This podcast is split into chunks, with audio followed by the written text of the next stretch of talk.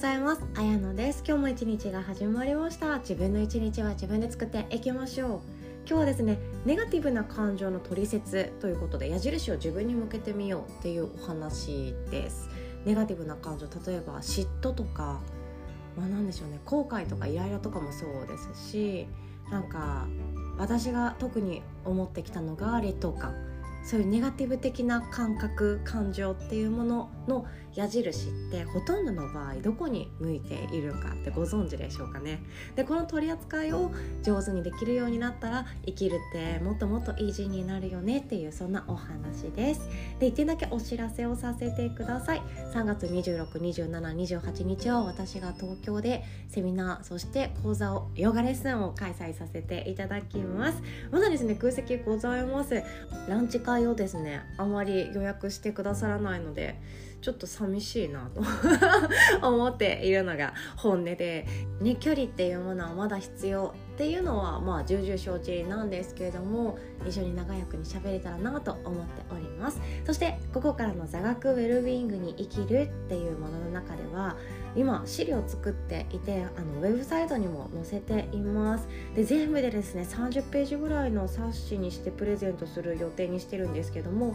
あなただけのウェルビーイングの軸を作ろうとか見返そうとかそしてあなたが持っている生きづらさの原因それを解明して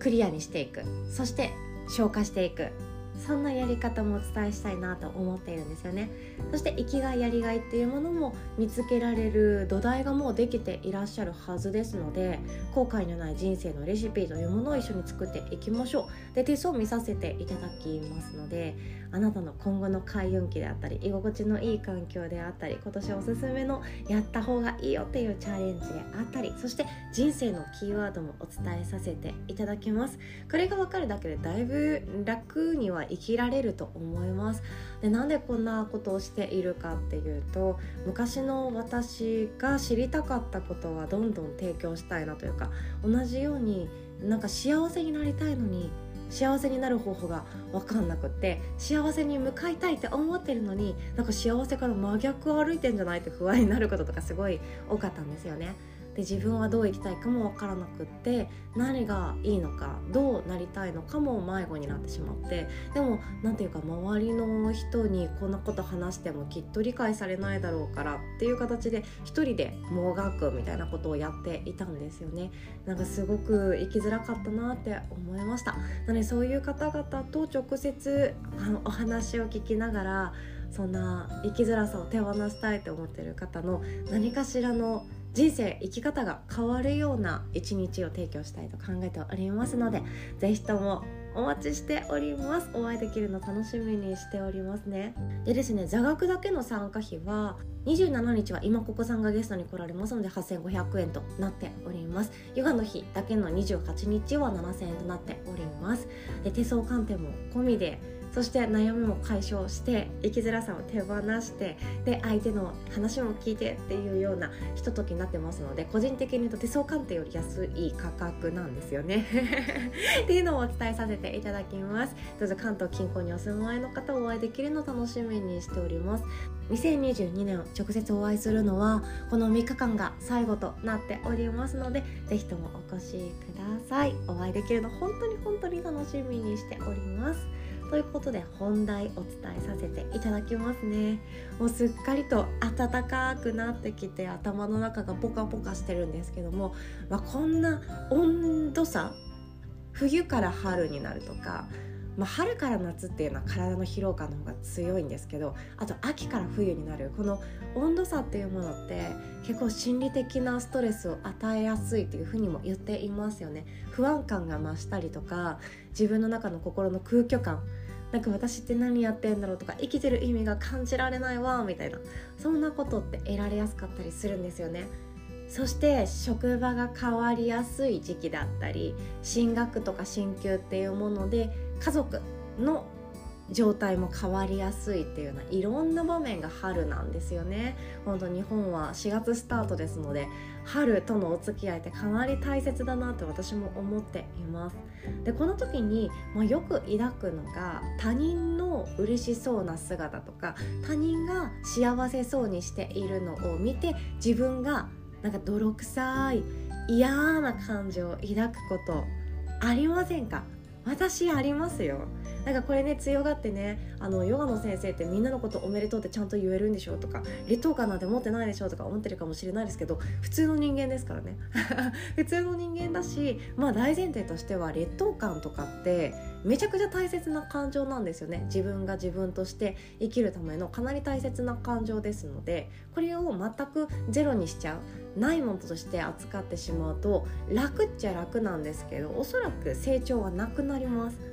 で私たちの幸福って5つの柱があるんだよねっていう話を昨日ですねメールと LINE でこの軸あなたは幸せのかけら持ってますかっていう内容でシェアさせていただいた内容の中にもありました。お金だけ持っていたら幸せになれるわけでもないし家族と幸せな時間を過ごせている友人との関係があるだけがあっても幸せにはなれなくってっていう形でいろんな幸せのかけらっていうものが必要でその中の一つっていうのが達成感とか成長っていうものなんですね。でこれってあのプラスの要因とマイナスな要因どっちも原因になっているわけなんですよね。あの人みたいになりたいよし頑張るぞとかこの大学合格したいよし頑張るぞっていうことから始まっていやあの人こんなに幸せそうだ悔しいなっていう感情これを上手に扱えるとその成長とか進化っていうものに引っ張っていくことができたりするんですよね。なのでこのネガティブな感情って私こんなこと思っちゃったとか劣等感ばっかり抱いて私って嫌なやつだとか他人のことひがんでるわとかそんな形で思ってしまうんじゃなくってじゃあ自分の人生にどう生かすかっていうことが考えることさえできればすごくクリアになっていくんですよね。だって劣等感とか、まあ、悔しいとか嫉妬こういう感情って自分がどうでもいいって思っているものには抱かない感情なんですよ。例えば私だったらまあそこまでスポーツ得意じゃないのでマラソンマラソンの大会多分出ないと思います。普段から長距離走るってよりかは短距離走りきるっていう風が好きなタイプなので長距離走る。マラソン大会に出て完走するっていうことが多分私の人生でやらないし別にどっちでもいいのでこだわりがないんですよね。こういうこだわりがないものに対しては誰かがマラソンでね完走したんだよとかタイムがこれでねって言ってたら素直に多分あえすごいねとか多分言ってるんですよね。でもそうじゃなくて自分がこだわっていること自分がまあ何て言うか自分の命を懸けて人生をかけて取り組んでいたり大切にしているものがあるのであればそこに対して自分の先を行っている他人とか友達を見たらおめでとうって言いつついや悔しいなとか私ももっとできたはずなのにっていう感情がきっと出てくるはずなんですよね。これって意識をしているからなんですよ意識していないどうでもいいこと自分ともうこれ関係ないよねとかえ私はそんなことやらないから別にどうでもいいわっていうことに対してはみんな劣等感とか嫉妬って抱かないんですよね。劣等感とか嫉妬とか、まあ、ネガティブって言われるような感情を抱いてる時ってどういう矢印の向きになっているかっていうと自分から始まって相手に対して矢印の矛先が向いているんですよ。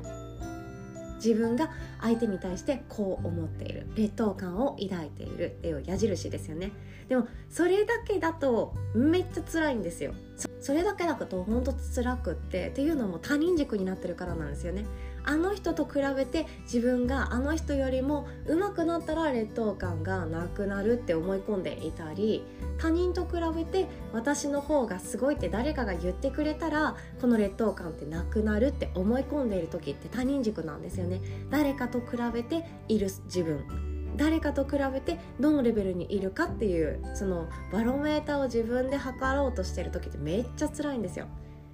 これってすっごい生きづらいです。生きづらくしてるのはそう自分自身だったりするんですよね。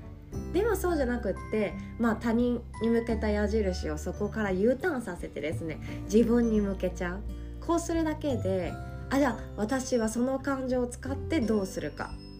って自分で考えることができるんですよね。せっかく劣等感抱いてるんだったらじゃあ自分はどうするか。それと同じ分野で努力してもいいですよね。もっともっと磨きをかけてもいいです。ただそれ争うとか競合他者がいる中で辛いなーっていう場合そういう時はですね自分に何かおまけというか全然違う色付けをしてしまって違う土俵で戦い始める成長し始めるってなっていくとちょっとだけ楽になるんですよね。だって比べても仕方ないじゃんっていう感情が湧いてくるはずだからなんですよ。全く同じもの同じ目的を持っていて自分が誰かにと比べてああれいいなこれいいなって思ってる時って同じ土俵にいるんですよね。でもそうじゃなくって環境を変えちゃう。目指す場所を変えちゃう。自分がどうあるかっていうのが大切じゃんっていう考えにさえ至ることができたら全然辛くなくなっていくわけなんですよね。これってすっごい大切なんですよ。私もずっと劣等感とか誰かと比べてダメな自分とかそういうものばっかりを見てきてしまったのでこの考えを知っていると今だったらもうちょっと楽に会社員できたんじゃないかなって思うんですよね。で会社員が辛かった理由って本当私いろいろあってその同じ土俵に並べられるじゃないですか。同年代にあの入社した人だったら同じ足並みに揃えられてでこの平均よりかもこの子ができるからこっちのルートで出世させようとか平均よりもこの子はこれができているからじゃあこの職種を与えようとかそんな感じでなんか自分のキャリアだけなはずなのに誰かと比べてしまう人って自分のキャリアさえももうなんかどうしようどうしようってなっちゃうんですよね。私これだったんですよね。今思ったら本当なんて悲しいやつだとか思っちゃうんですけど苦しかったなって思うんですよね。女性だからといって、まあ可愛がられるわけでもないし女性だからといって何か優遇されるわけでもないし女性だからって言って逆に男性よりも低い給料をもらうっていうわけじゃなかった会社だったんですよね。もう均等っていうものがめちゃくちゃ大切だったので男女のその不平等っていうものはほぼなかったです。ただそのまあいいいい職場男女差別のないお給料的にですね。なかった職場だからこそ女性も何て言うか可愛がられたいとかそういう何ていうか華やかさとかそういうものを武器にせずにちゃんと能力値で戦えよっていうような状態なので逆にきつい人はきついんですよね。これで自分が成長していくっていう大切なポイントの話です。この矢印の向きを自分に変えたのであれば次どうしていくか。それはですね失敗を怖がらないというお話ですよね。失敗ってなんかうまくいかなかった時がもう全て失敗っていう捉え方をされてるんですけどうまくいかないことなんて普通ですよね。なんかうまくいくことの方がラッキーみたいな。なんか運が良かったって思うくらいであってうまくいかないことの方がほとんどですよね。でうまくいかなかったことがほとんどなのにもかかわらずうまくいった方がいいよとかあきっとうまくいくよとか絶対うまくいくよみたいなあの言葉があるがゆえにうまくいくイコールいいってされている世の中ってまだまだあると思っています。だって大学受験とかもね私も何でしょう。友達とかにいやもう絶対うまくいくよそんだけ勉強してるからって言われたりきっとうまくいくよみたいな感じで言われるし先生からも大丈夫大丈夫そんだけ練習して勉強してきたんだからうまくいくさみたいな感じで言われるからうまくいくイコールいいものっていう風に暗黙のルールとされてるじゃないですか。これってなんだかあのもうちょっと遠目から見ると全然それだけじゃないよって言えると思うんですよね。大人っていうかいろんな人生歩んできた人からしたらうまくいかないことの方が学びがあるじゃんとか。うまくいかない時の方が人って強くなるよねとか。めちゃくちゃ考えるよねとか。頭使うし心も使うしどうやってもっと良くしていくかを必死にかなって考えるよねっていう風に分かると思うので長期的に見るとうまくいかない時の方が学びが多いんですよね。めっちゃそう思いますね。私は本当そうですよ。失敗っていうものとかうまくいかない時の方がかなり頭を使うしエネルギー消費するから。今もまさにです。今もまさにかなり頭の中消費しすぎて頭から言えてるんじゃないかというくらい考えてたりするんですけどうまくいかない時の方がやっぱり人って強くなるしどうしたらいいかって必死になって考えるから人生において大切なポイントだなって思います。うまくいったことってどんどん忘れていっちゃいますよねちっちゃい頃のピアノの発表会とかもなんかちょっと悔しかったなとかあんだけ練習したからもう最高のパフォーマンスしたかったなっていう年の発表会の記憶とかは残っているけどうまくいった時の日年のピアノの発表会ちっちゃい頃ですけどそういうのって「え何弾いたっけ?」とか「どんな感覚だったっけ?」とかってあんまり覚えてないんですよね部活とかされてた方もそんな感じなんじゃないかなと思います。悔しい時ほどきっと感覚残っているはず。辛い時ほど何ていうか人から見たらネガティブな嫌な感情ほど記憶に残っているはず。それってもっとよりよく生きていくために必要だからなんじゃないかなって私は考えています。でただですねこの感情を上手に扱えずにずっとモヤモヤしてるずっと悩んでいるっていう方が多くいらっしゃってそういう方はもしかしたらストレスにつながっていたりとかただ一人で考えているから迷子になってしまっていたりとか主観的その客観的に考えられていなくって主観的に物事を見ているから苦しんだとかいろんなことがありますのでそういう方につきましては3月末お会いしましょう。ということで今日はこんなお話でございました。最後までお聴きくださりいつも本当にありがとうございます。でですねもう一個だけお知らせさせてくださいね。今週末の19日の土曜日朝10時30分からはまさみ先生によります92時間アクションプランニングとなっております。もうほんとまさみ先生12月もですねもう20人以上がご参加してくださるすっごい素敵なワークショップ開催してくださいました。今回もですねオリジナルルのワークシート90時間アクションプランニングのノートを PDF でプレゼントさせていただいております。本ノートを1冊買う気持ちでぜひとも講座に参加していただけたらなと思っております。ではお会いできる方楽しみにしておりますね。今日もお互い素敵な一日を作っていきましょう。おしまい。